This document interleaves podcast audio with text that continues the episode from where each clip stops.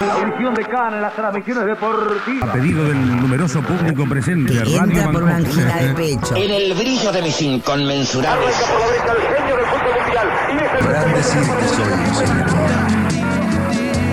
Pero no soy. Belgrano 75 el domicilio.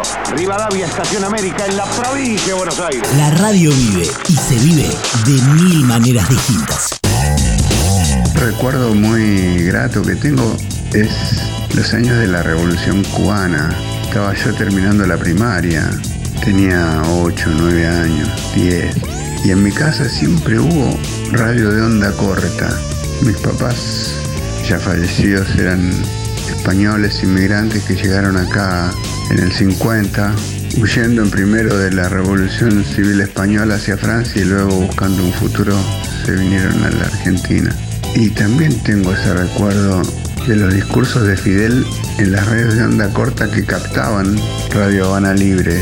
No me acuerdo ahora las historias, ¿no? Pero, pero siempre tengo esa, esa idea. Y lo otro era una gran curiosidad porque no entendía el idioma, pero escuchaba también los noticieros de, de la Unión Soviética.